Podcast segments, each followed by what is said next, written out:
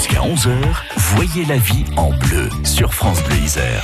Et c'est l'heure de questions-réponses avec euh, Michel Caron. On parle de litige bâtiment ce matin et en particulier euh, d'expertise amiable avec maître Alexia Jaco. Michel Caron. Et oui, quand vous constatez, Olivier, des désordres à la suite de travaux que vous avez confiés à une entreprise, imaginez, un artisan couvreur euh, a fait votre toiture, vous constatez des fuites à la suite des travaux, pour qu'il répare ces fuites, eh bien, vous devez faire appel à un expert.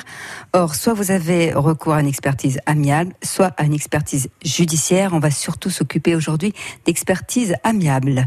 Alors l'expertise amiable, c'est celle qui est diligentée à l'initiative, soit de votre compagnie d'assurance quand vous avez fait une déclaration de sinistre, soit de vous-même. Moi, il m'arrive souvent de proposer à mes clients de se rapprocher d'un expert pour vérifier qu'il y a effectivement matière ou pas à diligenter une procédure éventuellement judiciaire.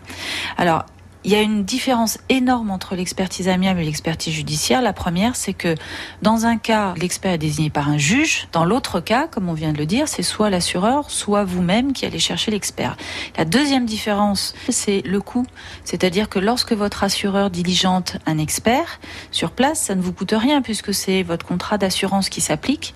Alors que dans le cas d'une expertise judiciaire, on va mettre à votre charge en votre qualité de demandeur une consignation à expertise qui va varier entre 2000 et 3000 euros la première consignation. Alors, l'expertise amiable, comment ça se passe?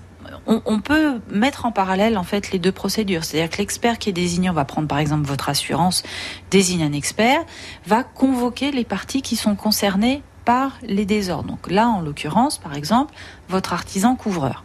Votre artisan couvreur, il viendra à l'expertise ou il viendra pas. Donc votre expert à vous va convoquer tout le monde parce que le but c'est que l'expertise elle soit contradictoire, c'est-à-dire que tout le monde soit présent de façon à ce qu'il y ait un véritable débat technique qui s'instaure et on pourra même aller jusqu'à la signature d'un procès verbal qui va établir les causes du sinistre, les circonstances et voire même le chiffrage des travaux de reprise.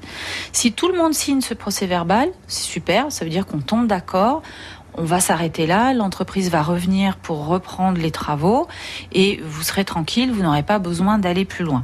Donc ça c'est très important. C'est très important aussi parce que ce procès verbal et ce rapport d'expertise qui sera finalement déposé par l'expert peut vous servir pour la suite si finalement les choses se passent mal avec l'artisan et que vous avez besoin d'aller devant le juge, juge des référés ou juge du fond.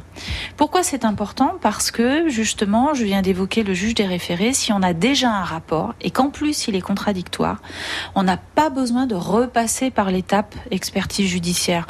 On évite cette étape et on passe directement devant le juge du fond et le rapport, s'il est contradictoire, à partir de là, il est plus discutable.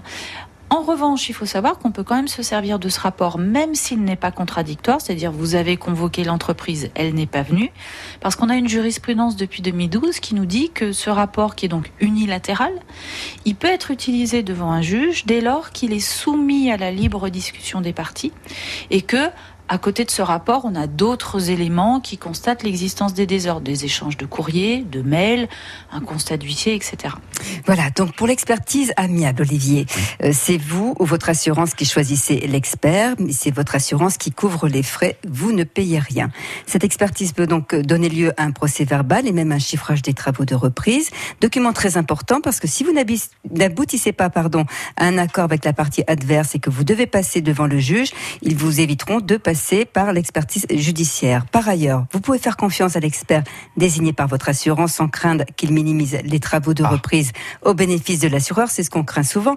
Parce que primo, l'expert engage sa responsabilité. Et secondo, si les travaux sont insuffisants, bien vous allez faire une autre déclaration de sinistre avec une nouvelle expertise, donc des frais supplémentaires pour l'assureur. Évidemment, l'assureur n'aime pas les nouveaux frais. Non, il n'aime pas. il n'aime pas les frais tout court. Michel Caron, au revoir. La vie en bleu, ça continue en cuisine dans quelques instants. Juste après les infos de 10h, on va faire des gâteaux pour Pâques avec une pâtissière cake designer.